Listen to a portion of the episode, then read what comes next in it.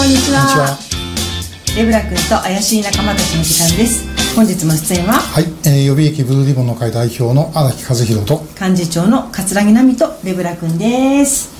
さて今日はですねまたあの過去のシンポジウムの動画の紹介をさせていただきたいと思いますが、